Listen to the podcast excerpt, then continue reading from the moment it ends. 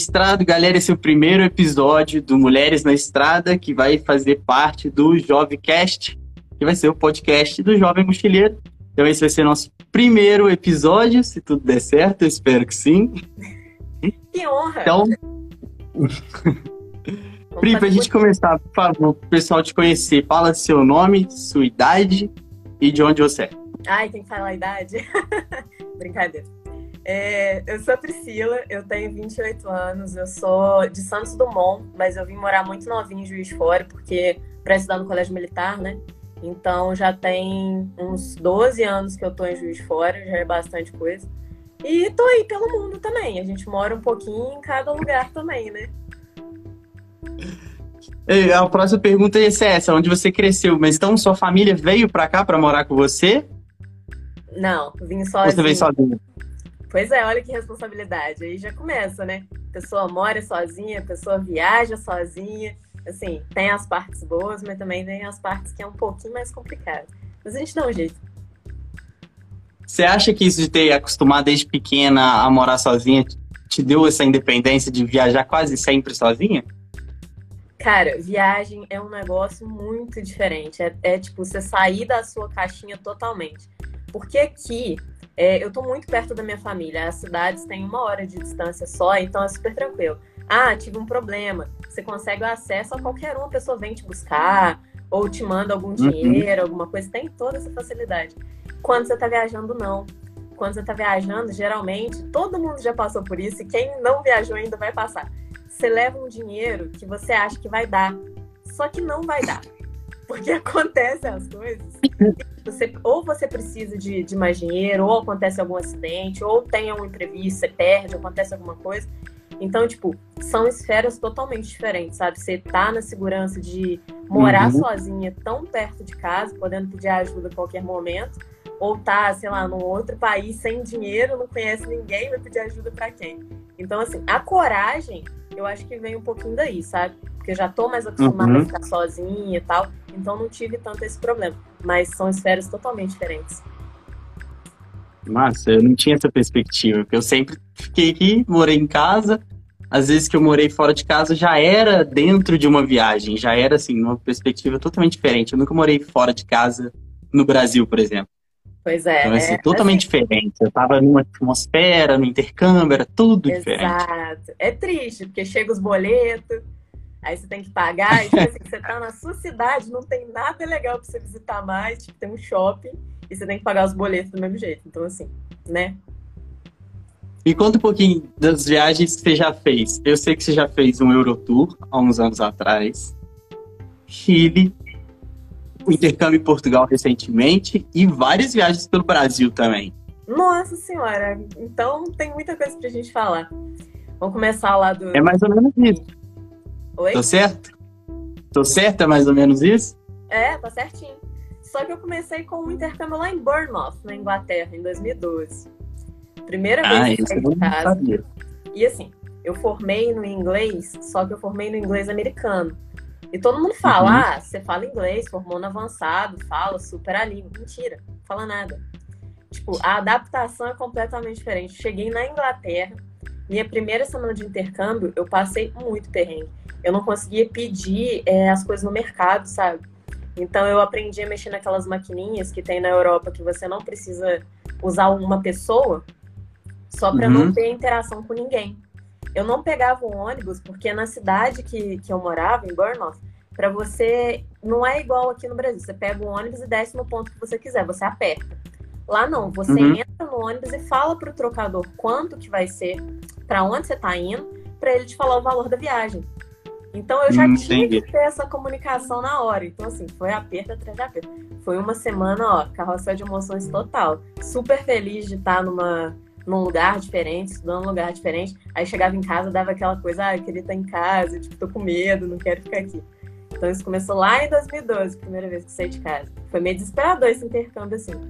E é o que eu sempre e falo. E você ficou, você foi para fazer, para aprender inglês, para estudar numa escola lá? Foi, eu fui para estudar. Quanto tempo? Então, esse intercâmbio foi de um mês. Aí foi, foi tipo, mais levinha, assim, mas primeira vez que tá saindo de casa, né? Aquela primeira coisa, assim. E assim, eu acho, eu sinceramente, é, hoje em dia, depois de várias pessoas que eu já conversei, de várias vivências que eu já tive, de viagem e tal, eu super indico as pessoas começarem devagar, porque o baque é muito grande. Uhum. É muito legal. Você sabe o que é isso? Tipo, você tá no outro país e ter essa liberdade.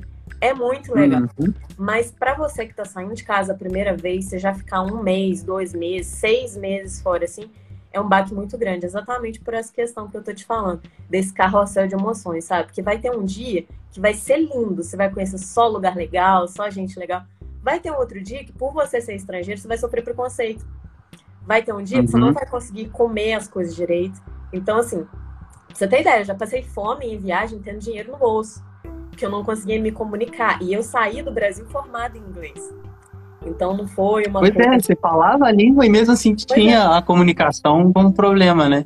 Exato. Então, assim, é o que eu sempre falo pra gente, pra todo mundo que for fazer alguma viagem, se prepare emocionalmente, sabe? Não é um mar de uhum. rosas, não é você sai, ah, vou pegar um avião, vai ser tudo lindo. A maior parte vai ser lindo mesmo. Até porque se não fosse, a gente não ia fazer tantas vezes, né? É, é muito, é, verdade. é muito legal. Mas você tem que estar preparado também para passar todos esses perrengues. Você não vai ser tão bem tratado em todos os lugares. Você vai achar pessoas maravilhosas.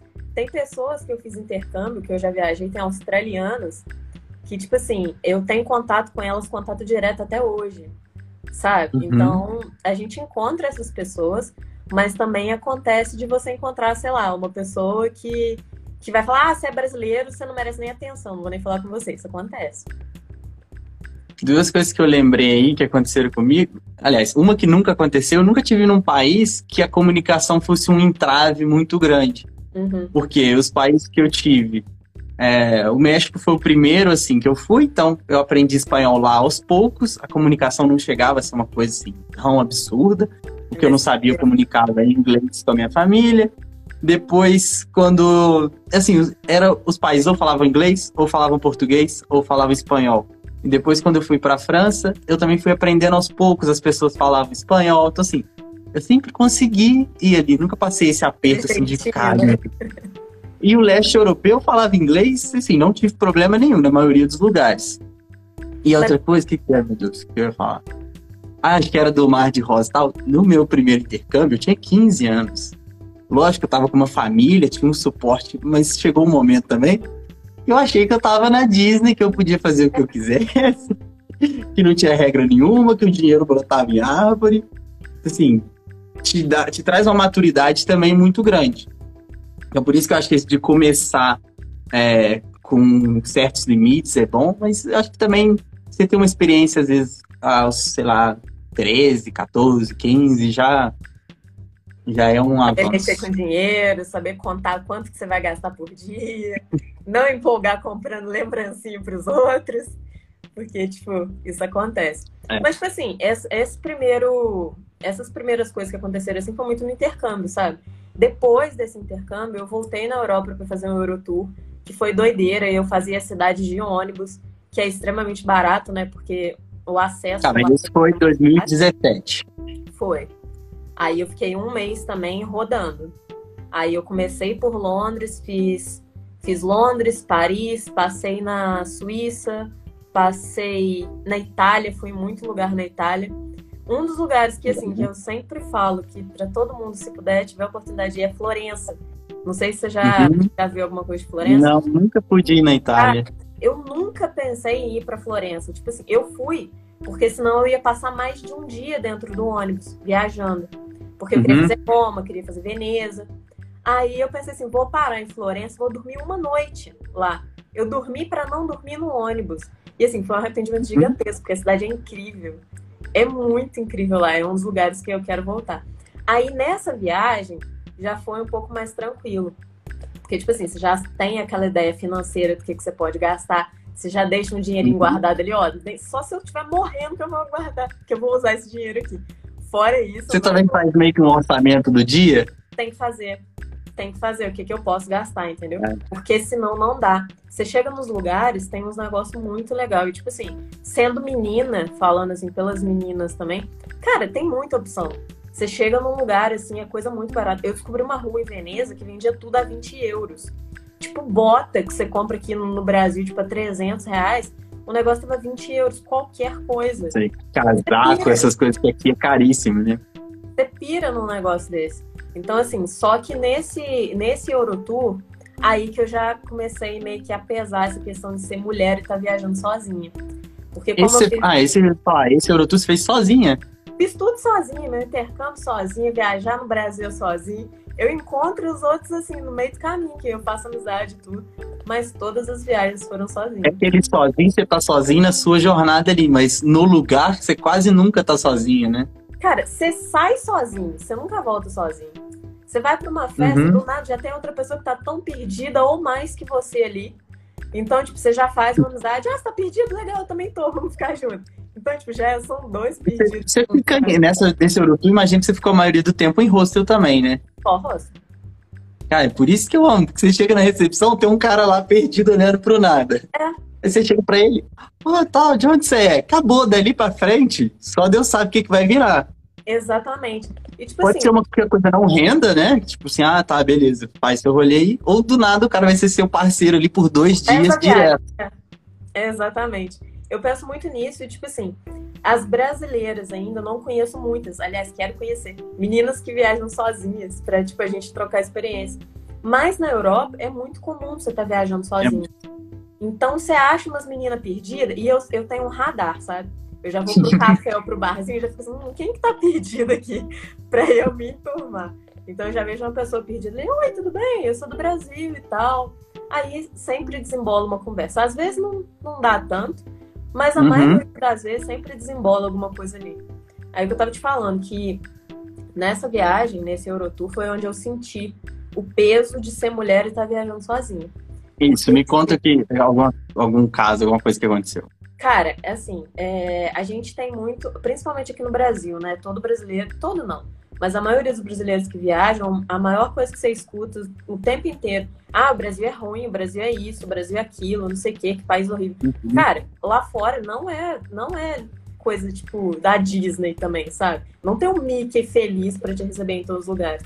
Então tem riscos que a gente corre aqui, principalmente sendo mulher, que é uma coisa que, que vocês assim precisam ter um pouquinho de sensibilidade para poder ver. Quem geralmente viaja acaba tendo esse, essa sensibilidade, sabe? Mas o que ninguém vê, é porque, pra você ter ideia, tinham lugares que não me atendiam por eu ser uma mulher e estar sentada numa mesa sozinha. Isso já aconteceu. Isso na, nesse Eurotour? Isso aconteceu na Itália. Então, assim, eles, eu ia pedir as coisas, eles falavam que, que eu tinha que esperar chegar o meu acompanhante. Eu falei, mas eu não tenho acompanhante.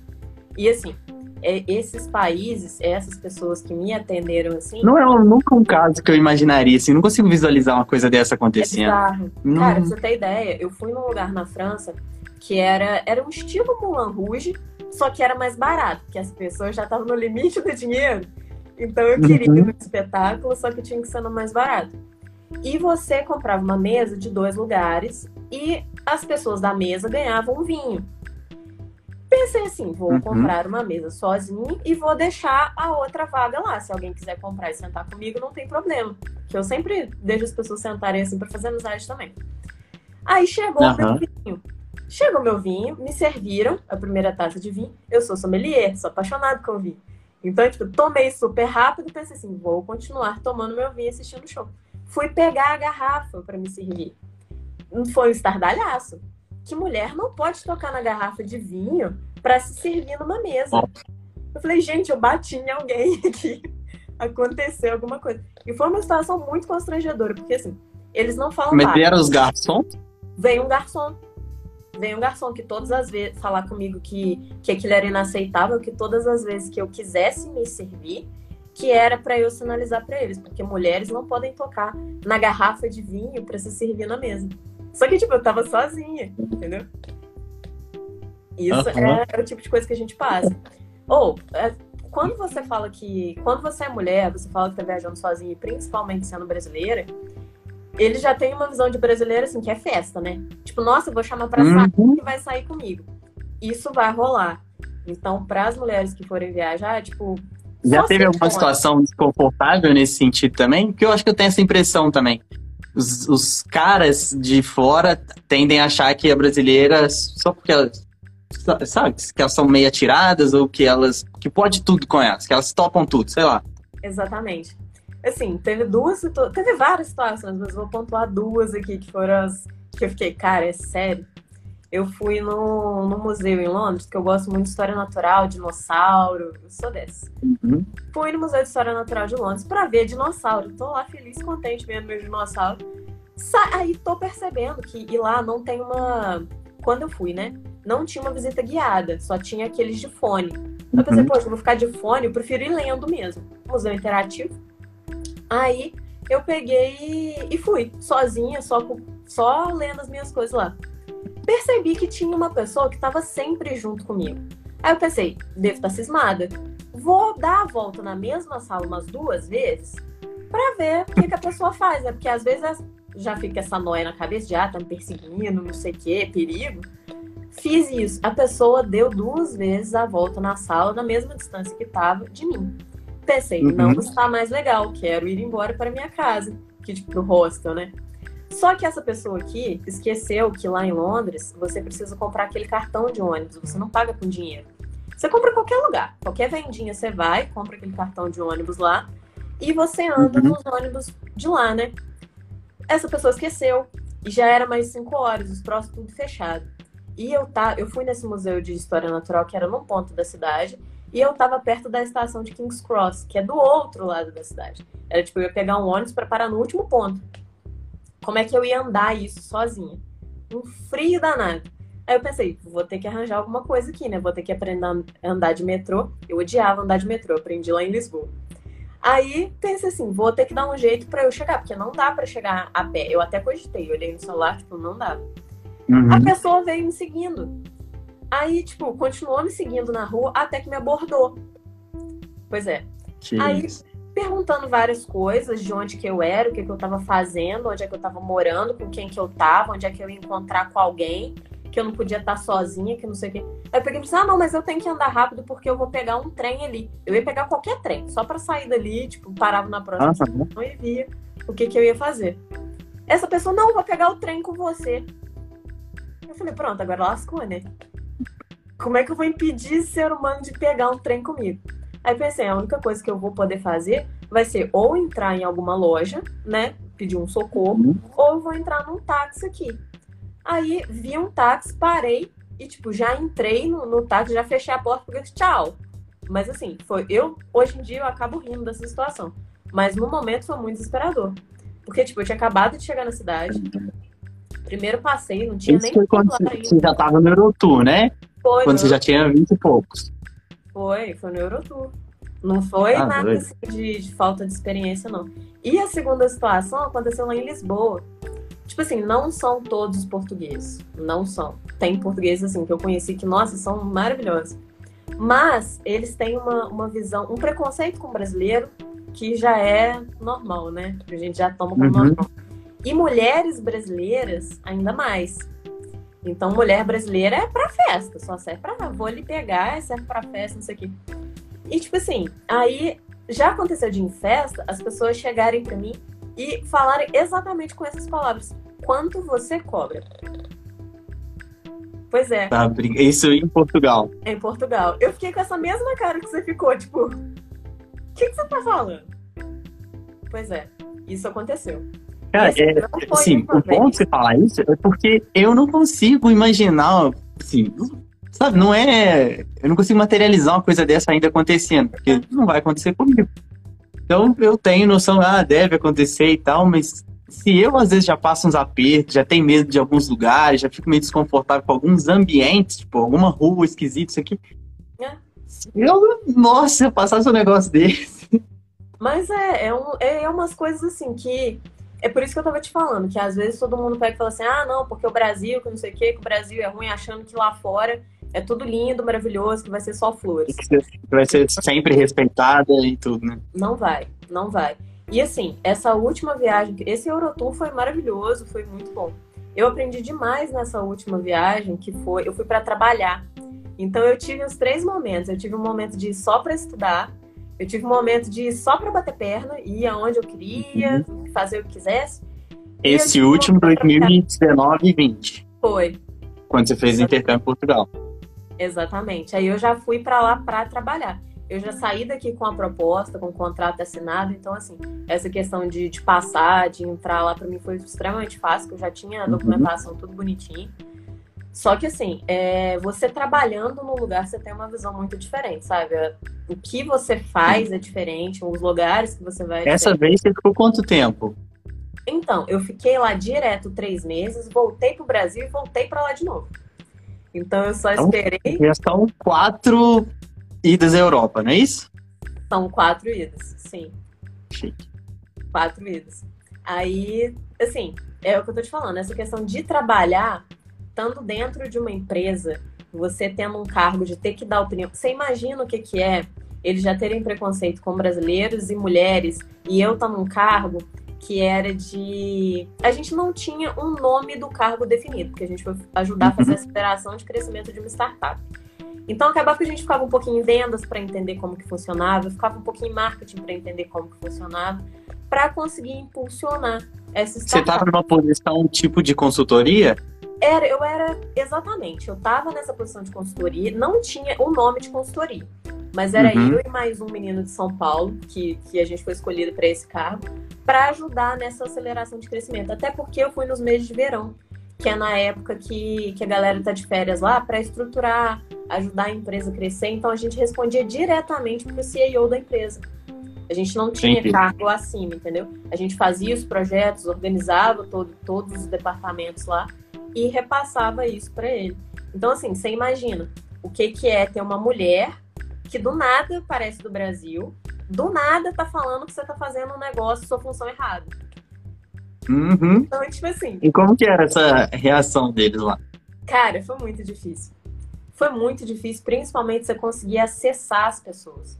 Porque uhum. como você tá vindo de fora, você é o estranho ali. Entende? Tipo, não vão te pedir conselho, não vão te pedir ajuda, não vão te falar o que tá acontecendo. Então a gente tem que ter muita sensibilidade nessas horas de ir comendo pelas beiradas, sabe? de fazer uma amizade, de já ir conversando com a pessoa independente de trabalho, porque você criando um vínculo, você quebra essa barreira. Você tira esse muro, olha, eu tô aqui para tentar te ajudar. Como que eu posso te ajudar? Mas tinha muita coisa lá que a gente às vezes precisava eram processos, né? A gente fazia os processos para tentar organizar as áreas. E uhum. dentro desse processo tinha muita modificação. A grande dificuldade de desses processos era conseguir atingir as pessoas que a gente tinha um projeto lindo, maravilhoso, ia ser rentável, tudo lindo, tudo que você pode imaginar, assim, era o projeto só colocar para rodar e ficar maravilhoso. Mas você conseguir acessar as pessoas para você, olha só, eu estou tentando te ajudar, eu não quero te atrapalhar, o que que você acha disso? Então, assim, foi a maior dificuldade. E essa dificuldade foi por ser mulher e brasileira. Tanto que eu já fiz essa experiência. Eu trabalhava junto com esse menino de São Paulo. E a gente revezava. Quando precisava fazer alguma reunião, ou eu fazia reunião, ou ele fazia reunião. E os meus projetos, geralmente, sempre tinha alguma coisa. Sempre tinha que revisar, sempre não estava legal. Aí eu falei, eu vou fazer o projeto e você apresenta. Vamos ver o que, que vai dar. O meu projeto passou. Eu falei, então o problema não é o meu projeto. O problema sou eu que estou apresentando o projeto. Entende? Então, tipo, tem essas barreiras. E não adianta falar que, que não vai ter você vai ser muito recebido por brasileiros que estão lá. Sabe uhum. da dificuldade, sabe como é que é difícil sair, sabe como é que é difícil a vida lá, a questão de custo de vida que é muito alto, a gente ser aceito. Mas assim, falar que, ah, não, vai ser muito bem recebido, vai ser lindo, não vai não. É, os, de cara, problema já é garantido que você vai ter. No aeroporto e... você tem problema. É. Eu, eu tô tentando lembrar se. Eu não lembro de ter sido, assim, mal recebido em nenhum lugar, não. Eu lembro, acho que já teve, de, de ter grupinhos de outros países que estavam no mesmo rosto, de sair mais fechado, de ser mais, tipo, é a gente aqui só. De, tipo, meio que ignorar a minha presença. É, tipo, é, beleza, a gente vai fazer não sei o quê, se vira aí. Lembro só de coisa assim. Agora, de gente do país, não lembro. Eu sei que na França eu conversava com os amigos do meu amigo lá e aí eles me falavam. Um dia um chegou para mim e falou: Ó, oh, Pepe, a gente te recebe bem, assim, não sei o quê, porque você é como um irmão pro nator. Então, pra gente, é a mesma coisa. Você vai ser um irmão pra gente, a gente vai te tratar super bem. Se precisar de qualquer coisa, qualquer um de nós aqui, não sei o quê. Agora, se a gente conhecesse numa festa, num lugar nada a ver, a gente não tá ligando se você é brasileiro, se você não é. Se você é desconhecido, a gente não tá nem aí. Uhum. O francês é assim. Para as pessoas, a gente não é, não dá muita abertura para quem a gente não conhece. Eles falaram, a gente ia ignorar, às vezes falar alguma coisa e tal, mas como você tem um, um, amigo aqui, aí, pô, todo mundo, os amigos dele me tratavam super bem, me chamavam para fazer as coisas, às vezes que meu amigo ia estar trabalhando, eles me buscavam e me levavam para fazer alguma coisa e tal, mas eles deixaram claro que era tipo, porque você é amigo deles, senão Exato. eles não iam dar essa abertura, eles têm esse... Então, às vezes, quando o pessoal fala, ah, o francês ou o alemão é muito fechado, eu falo, não sei, para mim foi diferente, né? Então, pois é, essa é cada um é diferente. Porque, assim, é o que eu te falei, eu sempre viajo sozinha e eu. Agora você acaba conhecendo pessoas de vários países e você manda aquela mensagem: Oi, tô indo pra aí e tal, te visitar. Uhum. Aí já é outra coisa. Mas nessas primeiras viagens, assim, eu fui desbravando mesmo. Foi na cara de pau: Oi, tudo bem? Tô sozinha? Posso ficar aqui com você? É assim, às vezes você tá num lugar para almoçar, você não tem um lugar para almoçar, você tem que calçar a cara e pedir a pessoa para sentar ali, sabe? Aí às vezes a pessoa uhum. fala um pode, mas assim, tipo, não queria que você tivesse aqui, sabe? Então, é, é isso que eu tô falando. Essa minha experiência, eu agradeço muito, cara. Eu cresci demais com todas as experiências. Tomei muito, nossa senhora. Passei muito perrengue, muito aperto. Já fiquei sem dinheiro, já passei fome, já caí dentro do rio lá em Amsterdã. Foi só, só tretas. Mas, assim, essas coisas. Não, eu quero saber essa do Rio de Amsterdã. Ah, vou contar. Então, assim, essas coisas me fizeram muito, crescer muito, sabe? De, de saber até onde eu posso ir. Você tem que se conhecer, cara. Você tem que saber seu limite. Exatamente essa questão de Amsterdã. Essa pessoa aqui vai para Amsterdã. Tem que saber o seu limite. Pois é, tá super feliz em Amsterdã. Aí pensei assim, vou, vou naquele. na fábrica da Heineken na Heineken Experience. Uhum. Aí consegui um ingresso lá, tava barato, pensei, hum, é hoje que eu vou. Aí fiz os pontos do que, que eu queria fazer no, nesse dia, né? E eu tava num hostel que era muito distante, que era o único que, que eu tinha achado vaga, né? Que era digno, que tinha café da manhã, porque isso é importante. Eu também tenho isso na cabeça, porque a hospedagem em Amsterdã não é muito simples de achar. Porque no dia que eu fui, não tinha disponível lugar nenhum. Eu tive que alugar um Airbnb caríssimo. Não, eu, eu fiquei com isso na cabeça, que era difícil a hospedagem lá. Ainda achei esse hostel, mas era muito distante. Mas aí que eu pensei, ah, vou ficar andando pela cidade, é bonito mesmo, tem o um rio aqui, vou, vou andar, né? Não tem, eu não tenho problema com isso, sabe? Já que andar o dia inteiro. Eu já andei 24 quilômetros em Madrid, tipo, abaixo do sol de 42 graus. Então, tipo assim, pagando 4 euros na água. Desesperador. Mas tava super de boa. Aí eu pensei assim, eu vou seguindo o, a margem do rio até o ponto que eu chegar no lugar que, que eu quero, para na hora que eu, que eu quiser voltar, eu ter uma noção de como é que eu vou voltar, né? Fui seguindo o rio. Você queria Cheguei... pegar a margem do rio numa cidade que tem mais canal do que pois tudo. É. Pois é, tipo, pegar o rio em Veneza, mesma coisa.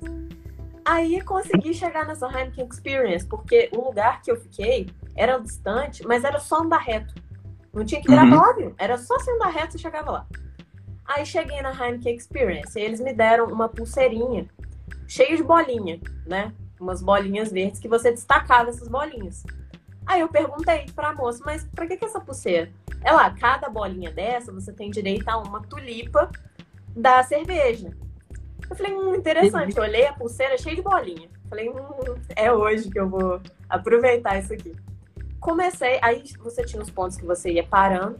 Parei nos pontos e cada ponto eu pegava uma tulipa. Só que não é uma tulipa, é uma tulipa. Entendeu?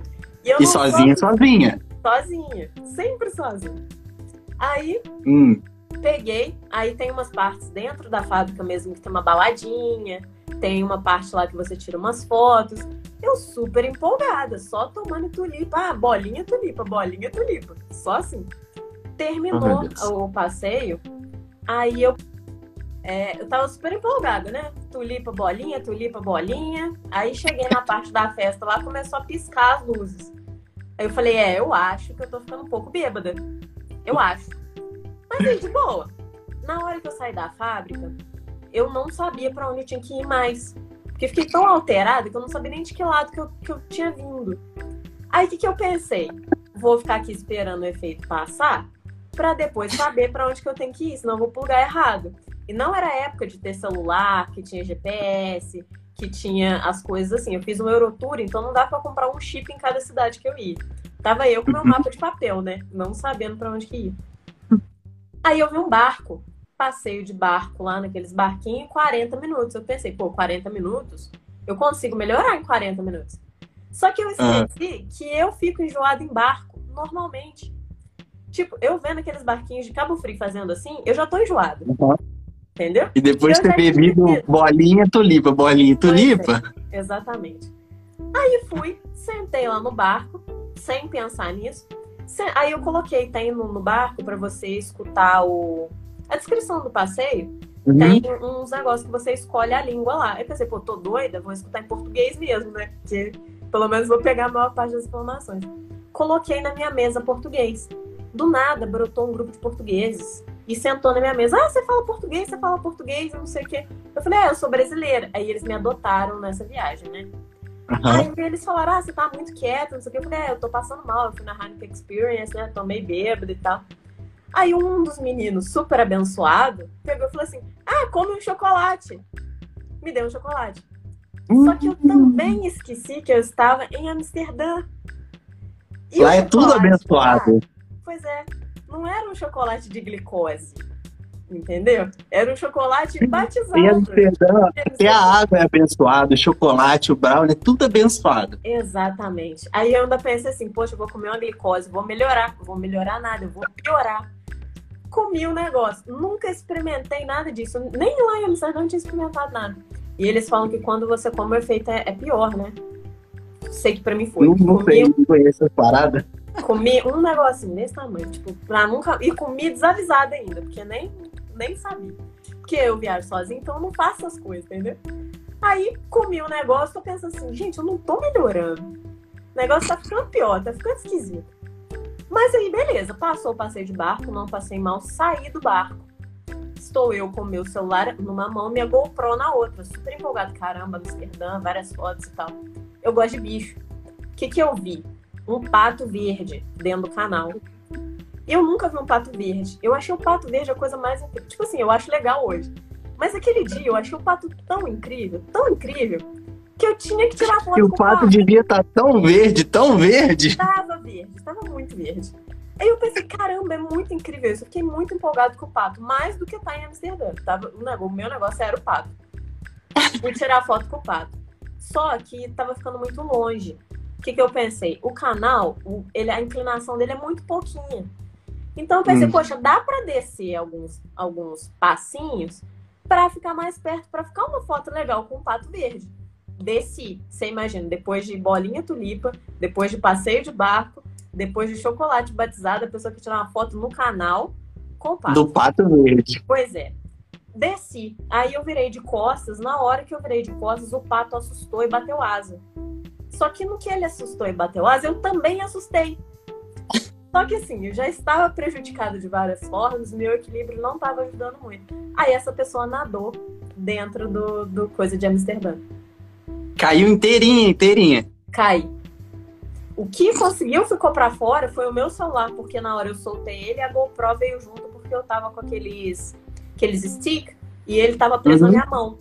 Então a, a câmera veio junto comigo também. Só salvou o celular. Aí saindo do. Eu pensei assim, poxa, legal, né? Todo mundo me olhando. Só que o canal de lá, a parte que eu caí, não era nada nada fundo, nada desesperador, não. Saí andando, só catei minhas coisas e saí andando. Só que eu tava toda molhada, toda molhada. E tava muito frio. Aí você imagina, a pessoa molhada naquela água gelada no frio. Uhum. Aí, assim, poxa, vou tirar meu tênis e minha meia e botar para secar no sol. Você vê o nível que a pessoa tava. Tava em Nárnia, né? Não, isso tudo tava acontecendo de diazão ainda, de tranquilo. De tarde, de tarde, lá, hum. todo mundo passeando e eu preciso lá. Aí, o que, que eu pensei? Vou tirar o sapato e a meia para secar no sol. Só que eu esqueci a temperatura que estava lá, que estava muito frio. E o sol da Europa não é sol do Brasil que esquenta e seca as coisas. É só um safadinho, só para falar que tem uma luzinha. Uhum. Aí eu comecei a não sentir o dedo do meu pé. Eu falei, cara, eu não tô sentindo meu dedo. Você parou, falou, vamos deixar secar e vou ficar aqui esperando? É, eu sentei lá. Eu sentei lá, tirei e fiquei lá esperando um tempinho, porque eu pensei, poxa, vai me dar bolha se eu andar com, com meia e tudo molhado. Ai, ai, ai. Não funcionou. Aí depois, depois de algum tempo, eu comecei a pensar, eu, caramba, isso não vai secar. Eu vou botar de novo e vou andando. Na hora que eu cheguei no hostel, depois de muito andar, depois de errar uma opção de coisa, era só seguir reto. E nem O isso pé molhado, gelado. tudo molhado, tudo molhado. Mas eu, tipo, eu. E eu sabe o que é o pior de tudo? Eu não consegui a foto com o pato. o pior de tudo é isso. Se tivesse Ia caído. ser muito bom se tivesse a foto desse pato. Cara, você tem que ver. a- eu já apaguei as gravações, não até mandado. Mas as gravações tá, tipo, muito um acidente, sabe? Alguém caindo, rolando alguma coisa. E do nada aparecia eu olhando pra ver se quebrou a câmera. Então, assim, cheguei. Ah, você tava gravando na hora? Ué, porque eu queria a foto com o pato. Ah, não, você não tem isso mais? Não tem. E a vergonha? Ah, Hoje em dia eu conto rindo, debochando e tal. Cara, eu tinha que ir embora no outro dia. Eu larguei tênis, larguei meia, larguei calça, porque não ia ter como secar. Eu tava no hostel, eu pensei assim, pô, vou ter que largar esses negócios. Larguei um tênis lá. Que você não, largou lá molhado? Deixou pros outros? não ia ter como secar, cara. E eu ia pegar, tipo assim, esse passeio, eu ia sair sete horas da manhã pra viajar de novo. Entendeu? Uhum. Eu acho que eu tava saindo de Amsterdã pra ir pra Londres. Já tava tudo comprado, não tinha nem como trocar, entendeu? Aí eu pensei, pô, vai ficar o tênis aí. E o pior de tudo, que era no final do passeio. Então eu saía de Amsterdã, ia pra Londres, ficava dois dias em Londres e voltava pro Brasil. Então eu não tinha nem tempo hábil pra, tipo assim, ah, não vou trocar a passagem aqui, vou ficar mais um dia e tal. Era chegar em Londres, ficar o tempo em aeroporto. Então, tipo, foi bem Uhum. desesperador.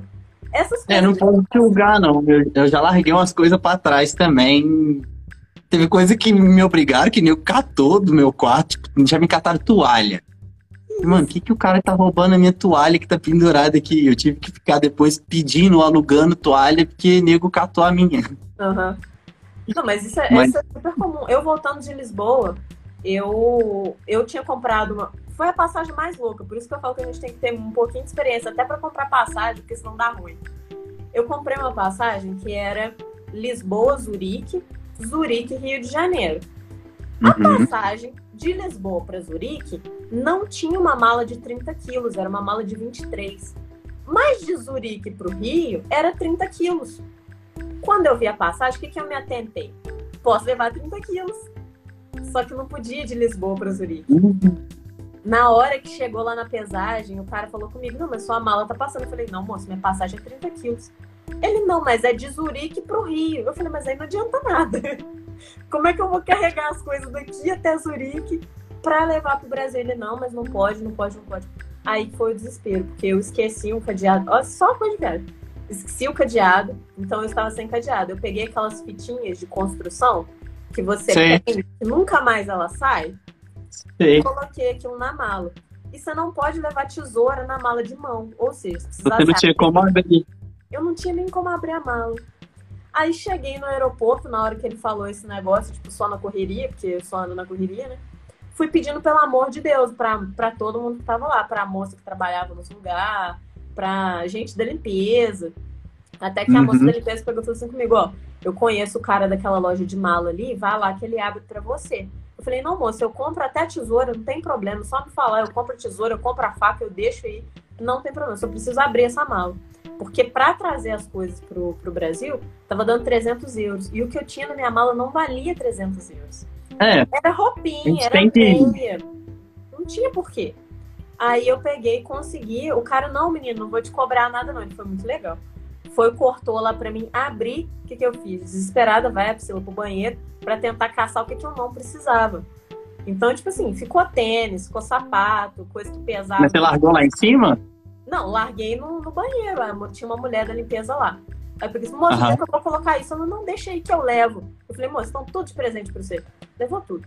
Não sei o que fez, não sei se vendeu, não sei o que, ela- mas ganhou muita coisa. Porque você imagina, eu tava contando com a mala de 30 quilos pra voltar pra uma de 23 e a mala ainda voltou leve. Porque eu tirei mais coisas do que precisava. É, você não ia ter como conferir, né? Melhor tirar mais. Caraca. Eu Cara, dei sorte nisso. Porque quando eu volto do México, minha família me leva no aeroporto. Então eu sempre trago um monte de tequila. Da última vez acho que eu trouxe nove garrafas. Só que, pô, nove garrafas pesam, sei lá, uns 12, 15 quilos. Uhum. É muita coisa. E as primeiras vezes que eu fui, primeiro eram duas malas de 32 com a Latam. Aí depois mudaram para duas de 23. Aí depois uma. é, agora é uma de 25. E caraca, eu já tenho que ficar mais esperto, porque, tipo, Então, é um cadinho de roupa, minhas garrafas e acabou. Não cabe mais nada. e eu ganhei Então eu uma já sei que eu não posso inventar a moda.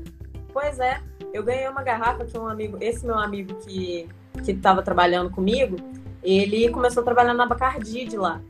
Então ele Uhum. ganhava muita coisa de lá. Aí ele me deu um Bacardi Fiero, aperitivo que não tem aqui no Brasil. Não é questão de ser caro, não é questão de ser nada. É que não tem aqui. Eles Uhum. não estão importando pra cá. Aí eu pensei, ou eu vou largar essa garrafa que já pesa alguma coisa, ou eu vou largar muita roupa. O que, que eu escolhi? Larguei muita roupa. Mas a garrafa Óbvio. veio. A garrafa O veio. Bacardi é menosprezado no Brasil impressão minha? Como é que é?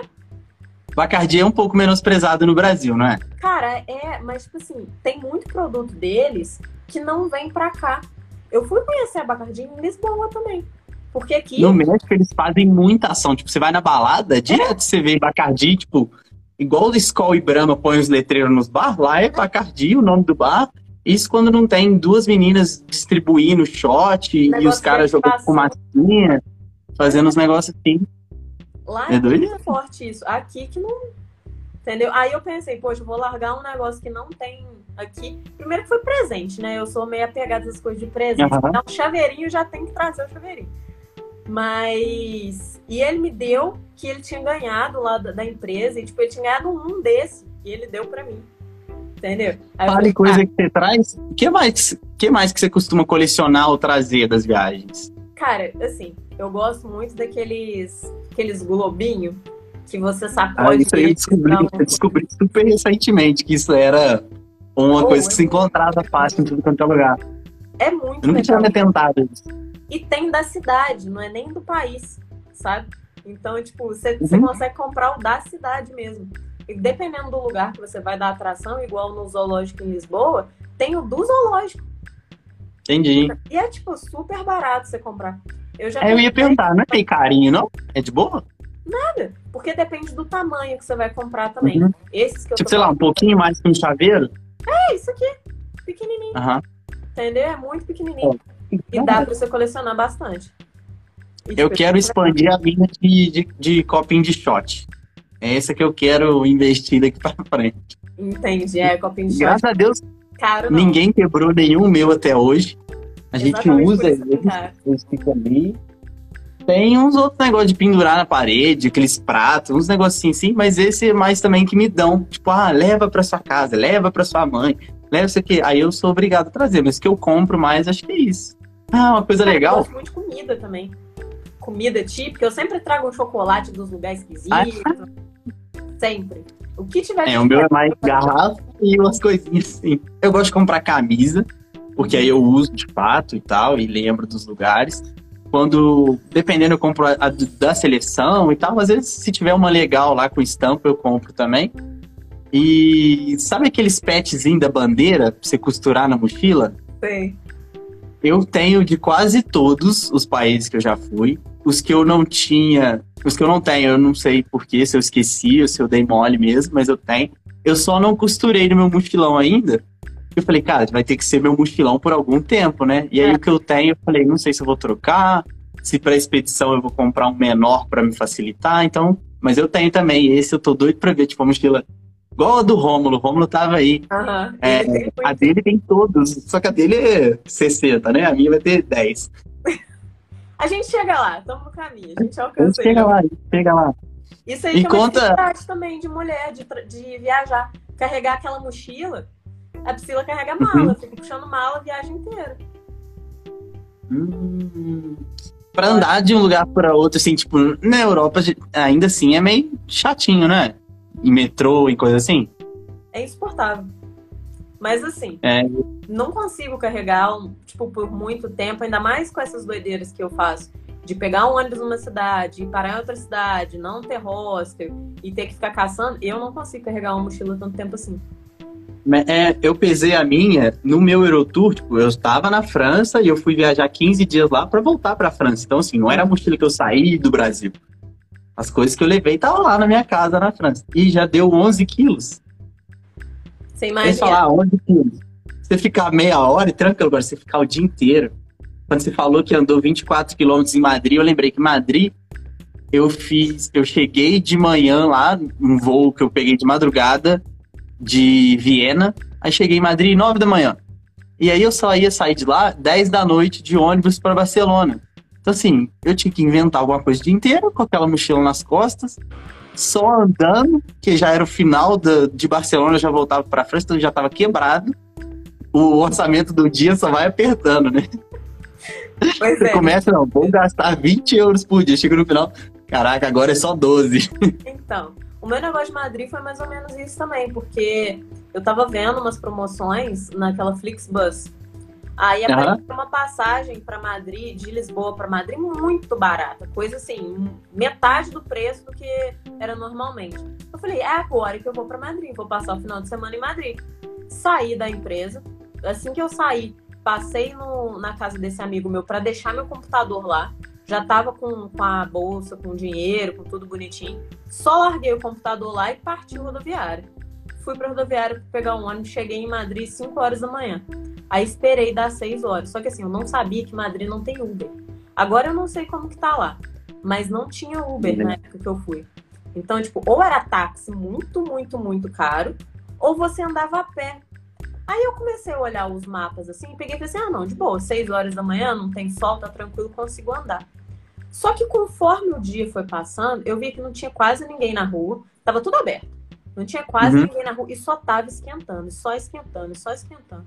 E não tinha lugar pra comprar água, que os lugares que eu ia era tipo um museu, alguma coisa assim.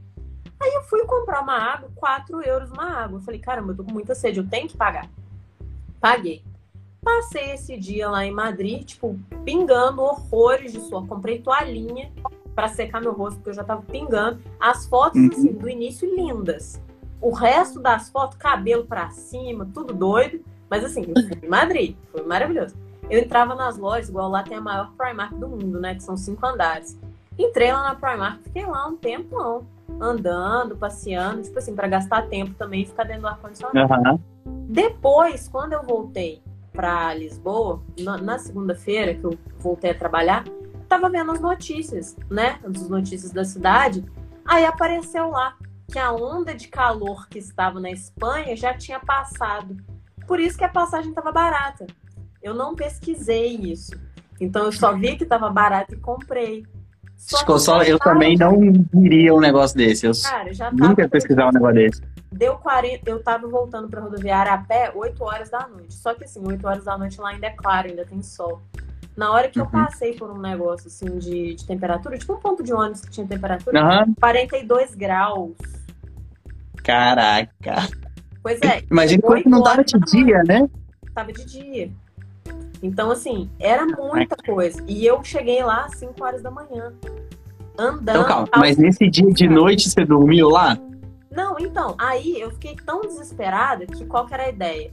Caçar um hostel, porque eu nunca vou com essas coisas planejadas, né? Eu chego assim, Uhum. olha, placa, hostel, eu vou ali. Então eu sou dessas. Só que esse dia eu tava tão desesperada, tão desesperada, que eu falei, quero ir embora. Não quero ficar aqui, não aguento ficar aqui. Respirar era quente. Então, Uhum. tipo, você tá, às Aquele vezes você sente calor. É, você sente calor, você vai pra fora tomar um ventinho. Lá não tinha vento.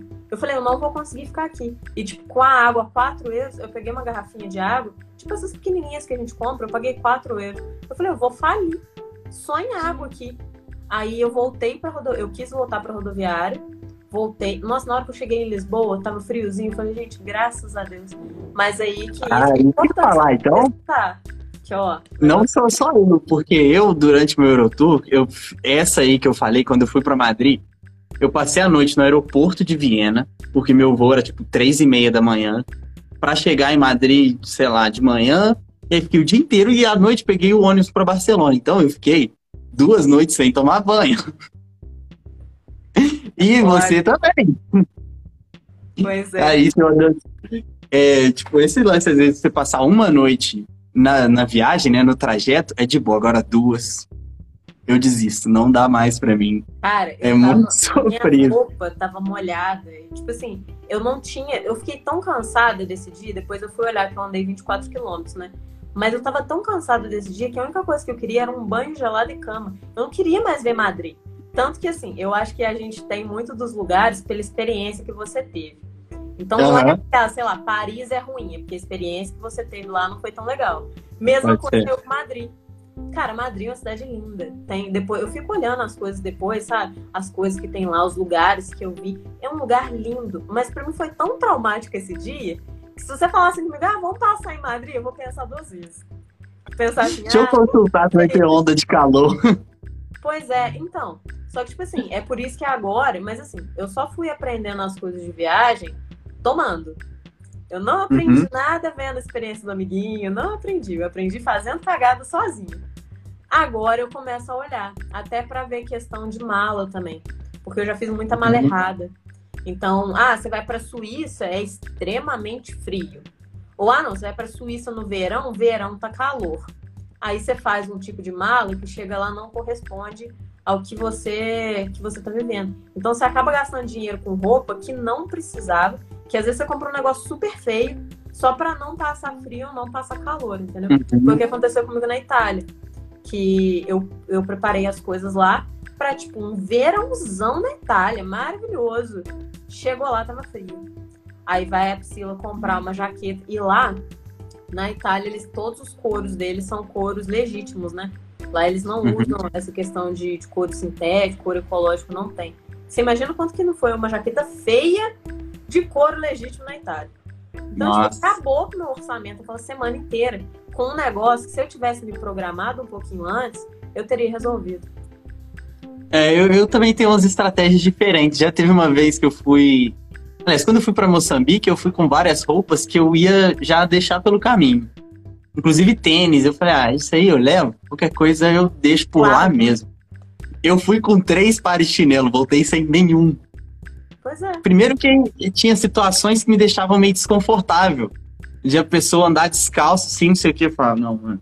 Tirava, falava, toma aí, abria a mochila, botava outro, falava, fica com esse aí pra você. Porque eu falava, não, chega lá, eu compro outro. Mas na hora, eu deixei lá tênis, cueca, meia, ia tudo deixando pelo caminho. Isso aqui teve uma vez que eu botei numa sacolinha e deixei do lado do lixo. O cara falou, aquilo é roupa? Eu falei, é ele. Não, aqui a gente não joga fora, não. Já pegou lá e levou pra ele. Então, assim, É desse jeito. outra na Europa, quando eu tava na França, tava começando a esfriar, tipo, eu fui do primavera, começo da prim... no meio da primavera, ainda tava meio frio, tipo 6 graus, 4 graus dependendo da manhã. E aí quando eu fui fazer a viagem de assim, Polônia e tal, que já era mais frio, meu amigo falou: "Não, não compra aqui na França que vai ser caro". Você estando lá no leste europeu, você vai estar com o euro que você recebeu aqui, lá você troca, lá vai ser mais barato ainda. E de fato, eu fui na Decathlon lá na, na Eslováquia, comprei um casaco que aguentava menos 10, todo forrado, não sei o que, aqueles negócios todos, e eu acho que foi 17 euros. Olha Na época eu. Na época o euro tava mais barato, mas assim, pra mim não fazia diferença. Tava ganhando em euro, eu fazia assim, pelo dia. Eu falava, caramba, é uma manhã trabalhada. É, ué. Então era super de boa, mas essa estratégia de roupa tem que ter mesmo. acho que Vale Cara, ficar ligado. E às vezes tem lugar que é mais barato, né? Você fala assim, ah, não vou levar daqui, eu compro É. lá. Eu, hoje em dia eu penso isso. Mas agora eu tô te falando, principalmente mulher, porque o que acontece? Chega nos lugares, eu não quero repetir a mesma roupa de um lugar pro outro. Aí eu penso, caramba, ou eu tenho que levar. Pela foto, né? Exato, pela foto. Tipo assim, eu tô nem aí se eu vou ficar com a mesma roupa a viagem inteira. Mas na foto não dá pra aparecer, entendeu? Tipo, caramba, vai parecer que eu tô no mesmo dia eu fui no país inteiro. Não foi, tem que trocar o look. Vai parecer que ficou dois dias sem tomar banho. Exatamente. Às vezes fica, né? Mas isso aí a gente deixa pra lá.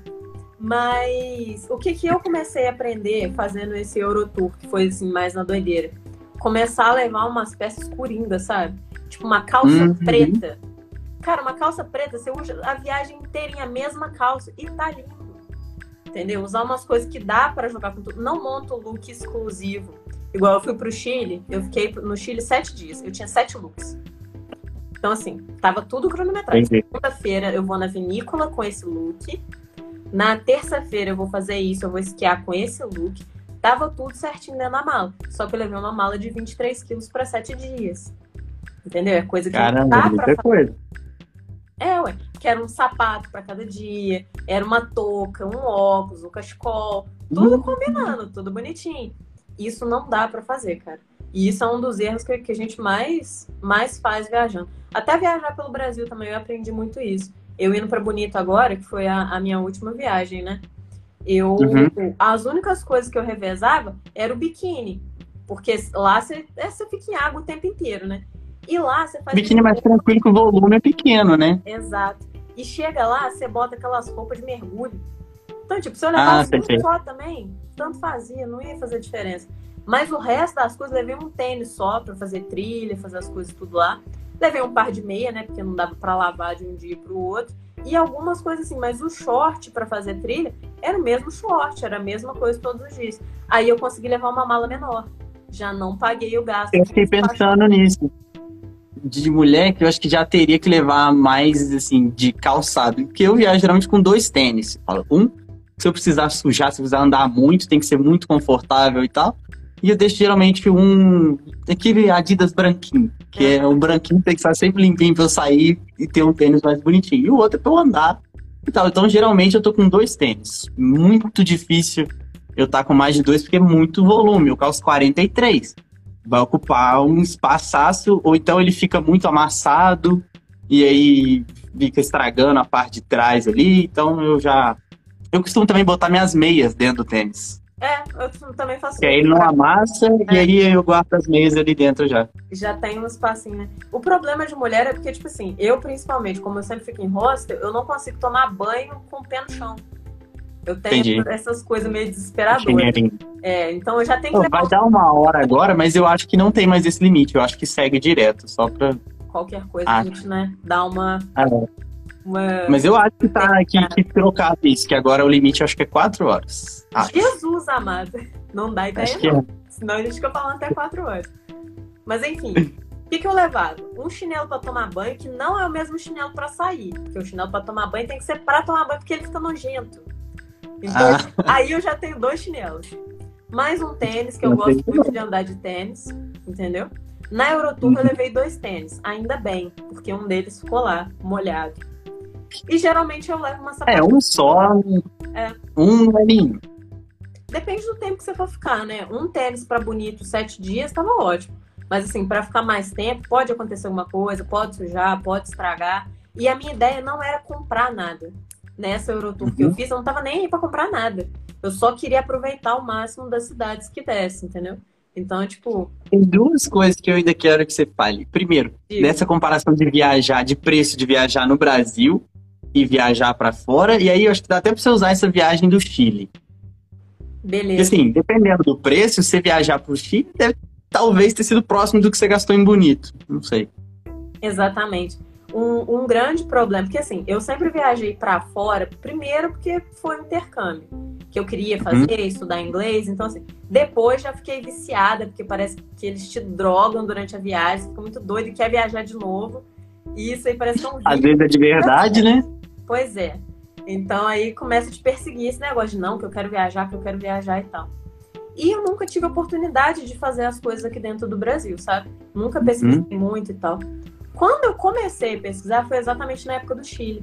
Porque tem alguns lugares, tem Jalapão que eu quero ir, tem alguns lugares que eu quero fazer, só que na hora que eu vejo os valores, é tipo assim, eu já vi viagem pro Jalapão de uma semana, dá 3 mil reais. É exatamente. Foi esse planejamento que eu fiz. Então, Eu fiz isso em janeiro, que eu queria ir agora em março. Então, só que aí você fica vendo, caramba, 3 mil reais eu vou pagar pra passar sete dias ali. Se eu posso pagar, vou pegar avião, vou comer o lanche bom pra caramba da Aerolíneas Argentinas. Vou em dois países que eu ainda fiz, fiz o Chile e a Argentina na mesma viagem, Uhum. de conexão e tal. Vou conhecer outra cultura, outro, vou esquiar, vou fazer uns negócios que eu não faço aqui, É, pelo mesmo valor. Entendeu? Então a, a isso meio. de viajar no Brasil ainda é isso. Tá melhorando. Eu acho que principalmente com esse negócio da pandemia, é, eles estão fazendo alguns pacotes e tal. Só que assim, não faz muito sentido, porque agora ninguém tá podendo viajar, né? Então, tipo, ah, vou comprar um pacote pra Recife. Tá, você vai pra Recife, você chega lá, você não pode nem ir na praia. Você vai pro É. específico. Então não faz muito sentido, sabe? Aí por isso que eu sempre prefiro, quer dizer, até hoje ainda sempre preferi viajar pra fora. De bonito foi uma coisa assim, porque eu tinha milhas, tinha coisa Uhum. sobrando, apareceu o pacote assim pra mim e falei, hum, quero ver peixe. Vou lá nadar nessas águas aí que eu achei muito legal. E eu tenho, e eu acabei, que assim, agora eu faço divulgação pra alguns lugares, né? Mandei Ah, mensagem eu blogueiragem rolou solto em bonito. Pois é, agora tá super assim. Mandei mensagem para esses lugares. Pensei, um não eu já tenho. Se eles Aham. falaram não, tudo bem. Só que muita gente aceitou muita coisa. Então eu acabei Ah, isso é ganhando muito muita coisa. Entendeu? Então acaba que não, não ficou tão pesado por conta disso. Não acho que bonita é uma viagem para ir sozinho. Já falo assim que não é questão de gênero, de verdade, se for menina, se for menino, tanto faz. Mas não acho que é uma viagem para ir sozinho. Por conta dos passeios. Porque primeiro que você para em Campo Grande, tem que pegar um carro para poder ir para Bonito, que são quatro horas. Não tem aeroporto em Bonito, já começa as dificuldades aí. Aí, tipo, você já tá super cansado, aí do nada tem que dirigir quatro horas para chegar lá. Você alugou o carro lá? Tem que alugar. Não Ó. tem o que fazer. Entende? Senão você vai ficar dependendo de ônibus, aí você vai chegar em Bonito no outro dia, você já perdeu um dia de passeio. Entendi. Aí você chega lá em Bonito, aí todos os lugares é tudo dentro de fazenda. Então já tem essa dificuldade de você sair de dentro da cidade para ir para dentro das fazendas. Aí você tem que estar com É, então, assim, já o carro já teria que alugar. O problema é que você não tem com quem dividir, né? Exato. E assim, não é nem questão do valor em si. É principalmente questão de se descansar também, sabe? Porque você acabou Entendi. de fazer uma viagem, de pegar avião, dirigir quatro horas, do nada você dirige mais para entrar dentro da fazenda. Aí dentro da fazenda você vai nadar quatro horas, que tem um passeio lá do Rio Sucuri, que é quatro horas de flutuação. São quatro horas dentro da água, com snorkel, tudo bonitinho. Só Uhum. que é muito cansativo. Era o tipo de coisa que eu terminava os passeios 5 horas, era hotel cama. Não tinha chegar, hotel, rolê na cidade, ver o que, que tem. Não dava. Tava muito cansada já. Entendeu? Uhum. Assim, já indico fazer esse passeio já acompanhado. Tipo, foi muito legal, sozinho, com as pessoas. Mas se puder ir com alguém é mais legal. Mas assim, foi na doideira de querer ir pro lugar mesmo. Não é porque foi mais barato, não, porque não foi. É. É meio foda. Eu, que, eu olhei esse do Jalapão e agora um que eu tô cogitando e vendo. Lógico que depende também das coisas estarem funcionando, de estar um pouco mais tranquilo, de amenizar o cenário em geral, mas uma que eu ainda quero voltar, porque eu já fiz essa viagem, é no Mato Grosso, de Chapada dos Guimarães e Pantanal. Caramba, deve Eu- ser top. Eu tenho pra mim, eu nunca fui no Pantanal no Mato Grosso do Sul, mas que no Mato Grosso é mais legal. E quando eu fui, eu fui na seca e fui na, na cheia. Caramba, é incrível nos dois momentos. Indico mais na seca, porque aí você vê mais os bichos e tal. Mas eu quero muito voltar lá e fazer. E aí lá eu já sei que é nesse esquema. Você tem que alugar um carro É. pra poder rodar nos lugares. A Transpantaneira é uma estrada, então você tem que ter o carro preparando. Aí você viu um jacaré, para. Viu tuiu, para. Aí depois você enjoa, você já começa a passar um pouco mais direto. Mas, pô, eu fiz isso em 2010, eu era muito pequeno. Eu fui 2010, 2011. Assim, logo seguido, cheia e seca. Então eu quero voltar é nessa ainda, mas já sei que o esquema é esse, já sei mais ou menos o preço. Acho que a pandemia vai forçar o turismo no Brasil a amadurecer um pouquinho. Eu espero que Acho sim, que- porque assim, tem muita coisa vai legal. dar naturalmente uma selecionada de quem for mais forte, quem prestar o melhor serviço, dá uma peneirada naturalmente. Mas eu acho que eles vão se esforçar mais, fazer um pouquinho mais, valorizar mais a pessoa que está pagando para estar ali, porque sabe que senão ela paga e vai para Argentina, para o Chile, para Colômbia, para o Peru, pra qualquer lugar, porque o preço bate. Esse que é o problema, bate tranquilamente. Eu porque queria mesmo nadar com os peixes, queria ver jacaré, e assim, você nadando bonito, você Uhum. levanta a cabeça e vê um jacaré do seu lado. Aí o guia fala, não, continua nadando, continua nadando. Você, não, então eu vou igual a Dory, continua nadando, vambora. Deixa o jacaré pra lá. Mas realmente, eles assim, não, não fazem nada, sabe? Tem, eu não cheguei a ver O jacaré é bem bobão. que, que fala de, de sucuri nadando mesmo no rio. Que às vezes você tá fazendo a flutuação e lá no fundo você consegue enxergar ela, sabe? E tipo, o bicho é gigante. Aham. Eu peguei cobra lá, sabe? Tem um projeto de boia que é super legal lá. Que você aprende sobre as cobras, tem uma palestra, tem tudo bonitinho. E no final você tem o contato com os bichos. Então você consegue pegar e tirar uma foto tipo, com ela na sua mão. Uhum. Pois é, é uns negócios assim, é um contato muito próximo com a natureza. Então, é pra quem gosta de fazer trilha, é pra quem gosta de ser picado. Porque lá você não pode usar nem protetor solar, nem aqueles negócios para bicho. Que eu esqueci o nome. Repelente. Repelente. Não pode usar. Porque se você usar aquilo ah, pé, pode soltar na água? Exato, flutuação. E a maioria ah. dos rios lá. É que falta aquele óleozinho, né? Tudo nascente, uhum. os peixinhos lá, bonitinho, entendeu? É uma coisa assim, de doido. Você olha a água, parece que é muito transparente. Você olha um negócio assim super fundo, você tá ali flutuando de boa e você consegue ver lá embaixo, você consegue ver os peixes e tal. E eu é nunca vi peixe desse jeito. Parece que o peixe lá é domesticado. Ele chega para você, você tira uma foto com a GoPro, tipo, ah, ficou ruim, você tira do outro jeito. O peixe é super de boa. Então, para quem gosta desse tipo de coisa assim, eu acho que vale super a pena. Mas não é barato, não. Chique. Pra gente fechar do Chile, dessa, dessa Chile Argentina aí, você já falou que você é sommelier de vinhos, então imagino que o rolê no Chile foi para esse lado, né? Cara, então, a minha ideia do Chile foi exatamente essa. Qual foi o meu grande erro do, do Chile que eu cometi? Comprar as coisas com agências daqui do Brasil. Então eu pesquisei uhum. na internet algumas agências, aí vi umas que eram melhor avaliadas, assim, que tinham um preço mais legal e tal. Aí uma das agências fechou comigo os quatro passeios, os quatro maiores passeios que eu ia fazer. Porque o resto era tudo dentro da cidade, era super de boa para fazer, não precisava de uma agência. Mas agora, subir montanha para esquiar tinha que ter com agência. Para ir na vinícola tinha que ser com agência. Outra coisa de bonito também, lá você não consegue comprar nada por fora, é tudo com agência. A agência não faz nada. Entendi. Só faz esse intermédio. Mas só que só ela pode vender. Né? Pois é. Aí eu comecei a pesquisar lá do Chile para ver essas agências, consegui fechar um pacote que eu achei super vantajoso. Só que cheguei uhum. lá, Aí cheguei no hotel, entrei em contato com a menina que, eu, que tinha me vendido o pacote. E só que eu precisava fazer uma mudança num, num horário. Ia manter a mesma coisa, só que em vez de eu ir na vinícola, acho que de manhã eu queria ir de tarde, ou o contrário. Para eu conseguir aproveitar mais eventos na cidade. Porque eu tinha feito um planejamento, cheguei lá. Eu vi que o meu hotel era muito no meio da cidade. Falei, caramba, eu consigo aproveitar mais coisas aqui. Quis mudar. Só que aí consegui fazer o primeiro passeio. Não fiquei muito satisfeita porque foi o passeio do Carrão Del Maipo. Não me explicaram que eles levam você até um ponto só da, do lugar.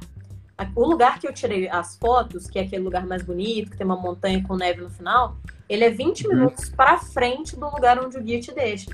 E o guia não passa ali porque tem risco de avalanche. Então você Ah, ele não vai, mas você não vai. Aí eu peguei, né, ele pegou, parou num, num, lugar lá, aí ele pegou e falou assim: ah, pode tirar foto. Eu falei: não, não é aqui que eu quero. Não é, moço, é esse lugar que eu vi aqui que eu quero as fotos. Ele não pode continuar essa trilha em 20 minutos pra frente. Só vai calada porque tem risco de avalanche. Aí, tipo, umas estradinhas desse tamanho de barro, você todo paramentado com aquela roupa pra gelo, deslizando. Teve gente até que pega aquele, aquele stick também, sabe, para ajudar a andar.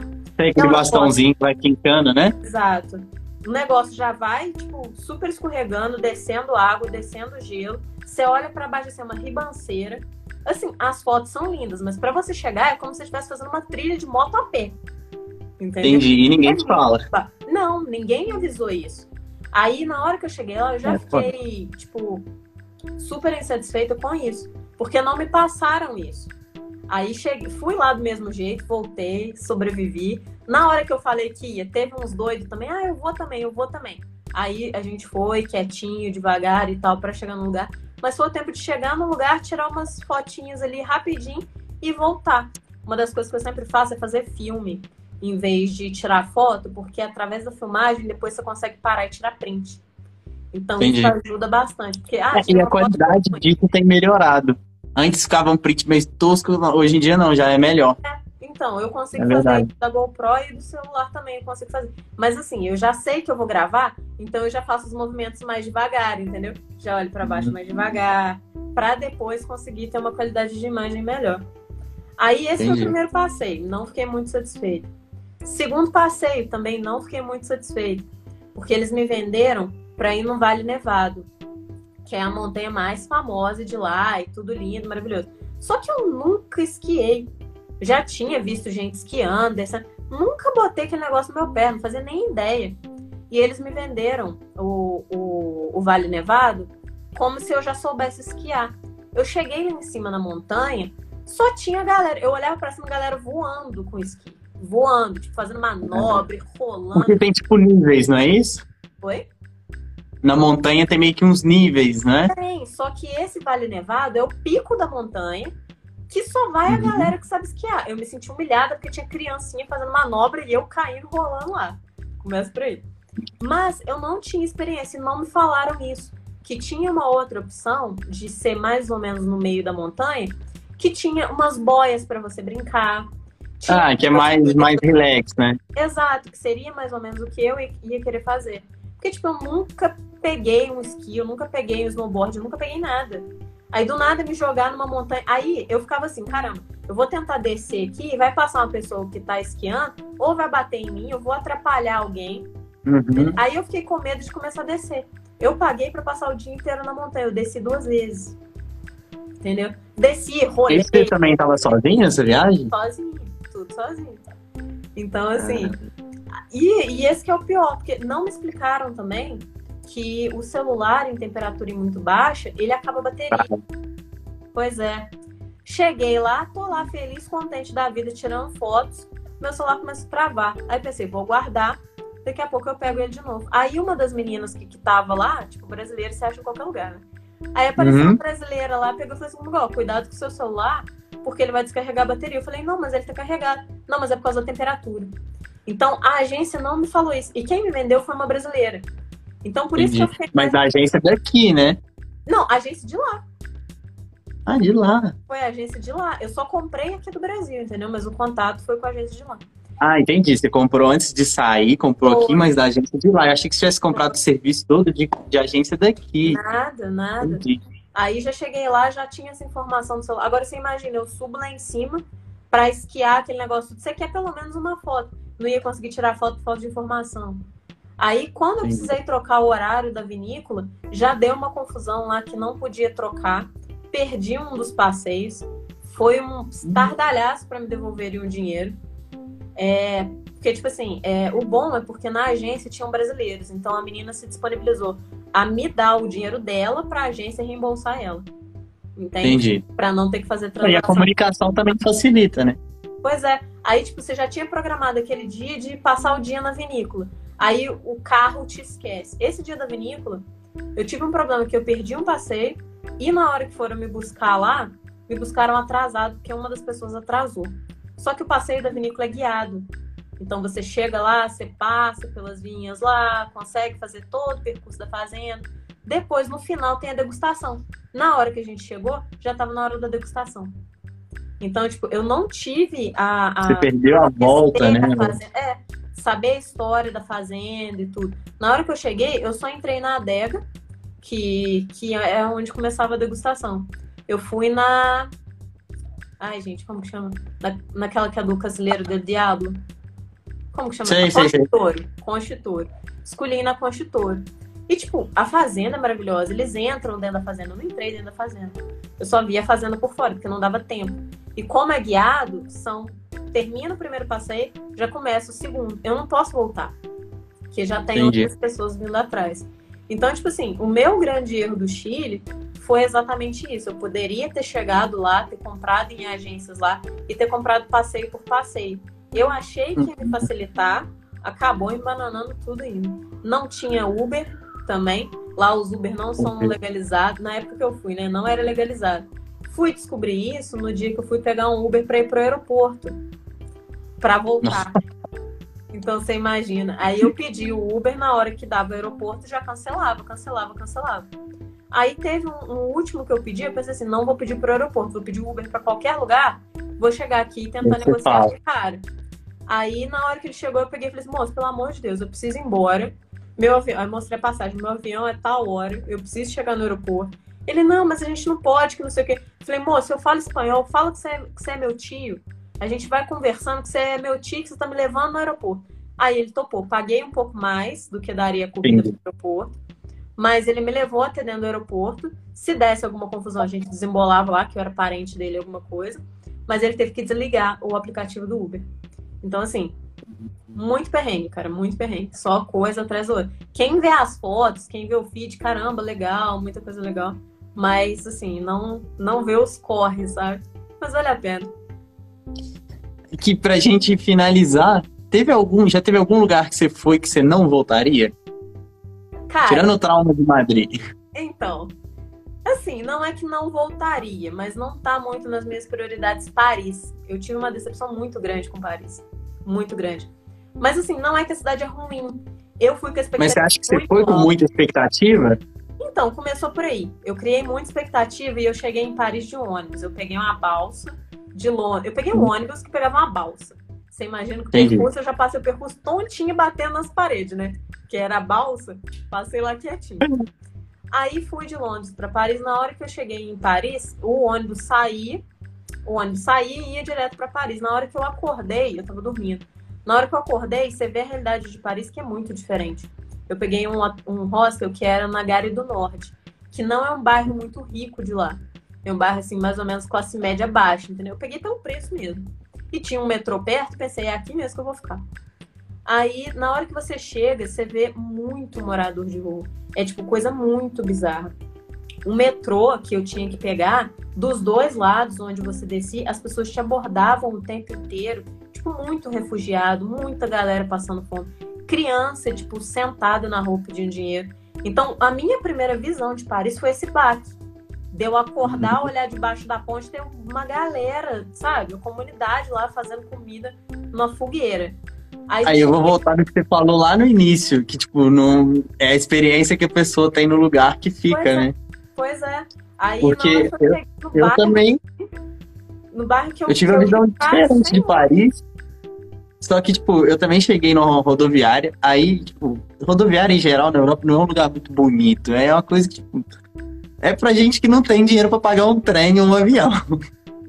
E a gente viajou à madrugada, a gente saiu, tipo, meia-noite pra chegar lá às seis da manhã. Muito apertado no, no o ônibus, era novo, mas era muito ruim. É. O ônibus não é, tipo, esses semi-leito que vai daqui pro Rio, nossa, é mil vezes melhor. daqui, não, é horrível. Eu ter uma rodoviária igual daqui, que tem lugar pra comer, que tem não sei o quê, aí tá. Quando eu cheguei lá, a gente já pegou o metrô, aí isso era um lugar tranquilo, tipo, bonitinho, limpinho, pá. A gente ficou num hotel mais pelo centro. Ele, ele tinha a parte de hotel e a parte de hostel no mesmo prédio, só que meu amigo de lá é meio fresco, ele não gosta de ficar é, em quarto compartilhado, então a gente pegou uma suíte pra nós dois, tranquilo. E, pô, pra mim foi tranquilaço. Pra mim não teve perrengue nenhum. Paris foi top. Fomos no jogo do PSG. Subimos lá no mais alto da Torre Eiffel. Tudo assim. Nossa, Aí às vezes as pessoas têm. Eu falo, pô, às vezes é expectativa, né? Porque eu achei ok. Então, eu cheguei para pedir informação lá, as pessoas, a gente tem muita ilusão de que todo mundo no mundo inteiro fala inglês, não fala. Então aí que assim, eu já sendo internacionalista, já gosto de línguas, eu já estudo essa questão toda. Mas aí que eu comecei a me atentar, caramba, o inglês não vai me salvar no mundo inteiro. Não adianta. Eu não conseguia pedir informação. Na Alemanha eu não consegui pedir informação. Na França eu não consegui pedir informação. Aí a minha É, sorte. É. Pois é, a minha sorte, só pra você ter ideia, eu vou te contar só essa e a do McDonald's. A minha sorte na França foi porque eu tava andando com mapa de papel. Então eu mostrava para as pessoas, tipo, ó, eu tô aqui, eu quero chegar aqui. Como faz? Aí a Uhum. pessoa fazia com a mãozinha assim e eu ia seguindo. Aí chegava mais um pouquinho na frente eu pedia informação de novo, entendeu? E o segundo perrengue da França foi morrendo de fome na Champs-Élysées, tipo, tudo lotado Aham. tipo, fila. Aí eu falei, caramba, não vou esperar nessa fila aqui pra eu sentar num lugar desse sozinho pra pagar super caro. Vou comer no McDonald's. Onde tem o McDonald's? Tem um McDonald's lá próximo. Fui no McDonald's. Eu não sabia falar número em francês. E eles tinham Aham. um negócio pra falar o seu número. Aí eu fiquei assim, com o papel na mão. Pra atendente ver e me entregar. Na hora que ela me entregou, eu peguei, nem sabia o que que era, e levei. Se não fosse o meu, ia ser aquele lá mesmo. Porque, tipo, não tinha como comu- comunicar, entendeu? Então, isso é uma das Uhum. coisas que eu falo. Você já tem que ir mais ou menos com essa ideia de ser virão. Você tem que ser virão, você tem que meter a cara, você tem É. que tentar não ter medo de chegar pra pessoa e pedir, falar, ó, tô perdido, não sou daqui, o que que eu faço? E pedir mais de uma pessoa informação. Porque, tipo, não é só inglês que vai te salvar. Nos países de língua inglesa vai te salvar muito. Nem sempre igual eu passei perrengue lá na Inglaterra. Mas vai te salvar muita coisa. Mas não é o mundo inteiro que fala. Então, assim, quem for viajar, as dicas que eu dou é tipo para mulher, principalmente ter todos os, os, cuidados que a gente já tem aqui no Brasil, que não é porque tá fora do Brasil que ah, vai ser tudo lindo, maravilhoso. É, eu acho que é um pouco mais fácil, porque acho que a brasileira já é treinada, né? Já é tanta pois coisa é. ruim, já é tanta coisa que tem que estar tá preparada. Mas o negócio que já que tá um pouco... é isso, que a gente já sai daqui, tipo, não, tô saindo de um lugar muito horrível, muito ruim. Ah, sai desarmada, né? Às vezes de guarda baixa. Exato. Aí hum. você pega um perseguidor doido que vai querer entrar no metrô com você, entendeu? Então, tipo, às vezes você tem que ser até mais grossa, não ser tão educado, porque é igual aqui no Brasil. Ah, não, não quero, não vou, tal. Você for muito fora, simpática, as pessoas vão te interpretar mal. Pois é, você tem que ser um pouquinho mais incisivo, assim, pra não correr risco. Sempre ver essa questão de temperatura, igual eu falei, pra fazer a mala certa, entendeu? Pra não andar 24 quilômetros a 42 graus. Sempre ir nos países, assim, todos os lugares tem um lugar que é perigoso. Não adianta. Lá. É verdade, isso é verdade. Então já dá uma pesquisada. Ah, quais os bairros tem as zonas. que eu vou? É. Onde que eu não posso passar? Onde que eu não posso passar? Lisboa próprio, tinha um bairro cigano que na hora que eu cheguei lá me falaram: não vai para esse lugar, não para nesse lugar. Eu falei: tá bom, nunca vou nesse lugar. Eu nunca nem passei, nem de metrô, nem de curiosidade. Porque assim, é um bairro de uma comunidade cigana que eles são então, se você entrar lá, você não tem o propósito para entrar. O bairro é, é, residencial. Então, se você não mora lá, não tem por que sei lá. Então, você entrando lá, eles já caçam uma confusão e vão querer pegar as coisas, assim. E você tá dentro da Europa, né? Lisboa é um dos países mais seguros que tem. Mas lá também tem risco. Sim. Duas coisas pra gente finalizar. O Rômulo botou aí. Rodoviária é bom no Brasil, olhe lá. No México eu também acho ok, mas tipo, na Colômbia, horrível parece um ponto de ônibus normal. Pois é. Uma parada, na real. Na Europa também a maioria é muito esquisita. Eu fui nos que. Você não consegue nem entender onde o ônibus para, né, cara? Exato. O de Porto eu lembro que era tipo um galpão. É. Um galpão. Não tinha banheiro, não tinha uma lojinha, não tinha nada. Era um galpão, o ônibus parava lá, se subia e ia embora. E a última coisa, eu te perguntei um lugar que você talvez não voltaria. Um lugar que você foi que, acha, que você acha que todo mundo deve ir pelo menos uma vez na vida. Cara, eu acho que principalmente por questão de história. Ou uma experiência que, que todo mundo tem que viver. Todas. Mas assim, se tivesse que pontuar uma só, eu acho que Londres. Porque, assim, Londres, você tá imerso numa, numa história tão profunda ali dentro que, tipo assim, é o berço de onde tudo começou, o berço da civilização, o berço, sabe? Sentimos num filme. Então, então assim, filme é muito, é muito incrível. Você tá passando ali e você saber, caramba, aqui aconteceu esse tipo de movimento há um tempo atrás. Tem algum, tem tour lá, na, lá em Londres que é tour subterrâneo, porque tem algumas galerias subterrâneas e não é caro, que você paga e você anda nas galerias subterrâneas. Aí, tipo assim, lá você passa em, em lugar para político fugir, então você passa em um uhum. lugar de. Tipo, tem até um, uma, uns lugares que tem ossos, sabe? Que as pessoas iam morrendo durante a construção, que ia ficando ali. Então, assim, para quem gosta dessa questão mesmo de história, lá você tem museu de história natural, você vê dinossauro, que eu adoro dinossauro. Você vê todas essas coisas, você consegue ver coisa de Egito, você consegue ver tudo da história ali. Então, eu acho que é, é bom ir em praia, é maravilhoso. Adoro ir em praia.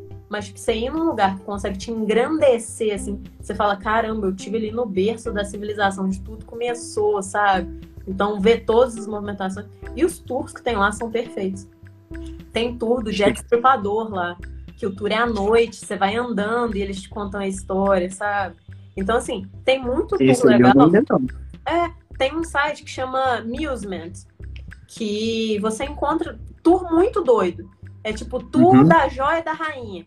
Aí eles passam um dia andando com você lá de bicicleta, ou a pé, ou de carro. Tem várias, tem assim, várias coisas para fazer. Então, se tivesse ponto a um lugar só no mundo, eu acho que Londres. Com certeza. Já quero voltar. Você fez Londres subir na minha lista, porque nunca foi uma prioridade para mim.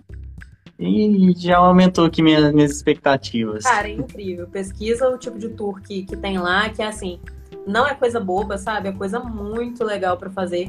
Tem de tudo. Fora que lá tem mais de 4 mil pubs.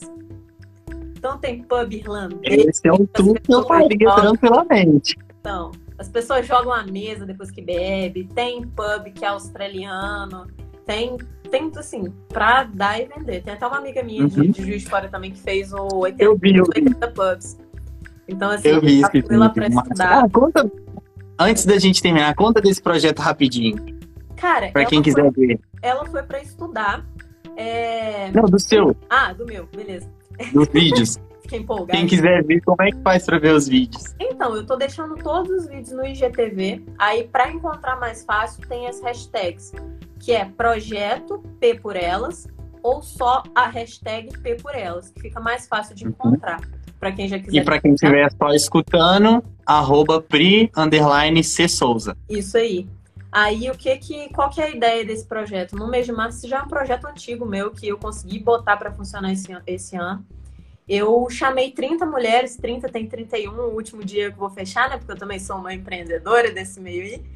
Então eu uhum. convidei 30 mulheres assim que eu acredito muito no trabalho que tem algum tipo de influência na sociedade, sabe? Que estão melhorando a sociedade positivamente de alguma forma. Então, o projeto é elas se apresentarem é, apresentar o trabalho delas, o que que faz, com o que que trabalha, tudo tem um tópico, igual as minhas fotógrafas que foram, o primeiro episódio foi com elas, elas falaram muito dessa questão de todo mundo pensar que, ah, eu preciso ter um corpo X para fazer foto. Não, você pode fazer uma foto do uhum. jeito que você quiser, no ambiente que você quiser, e essa que é a proposta delas.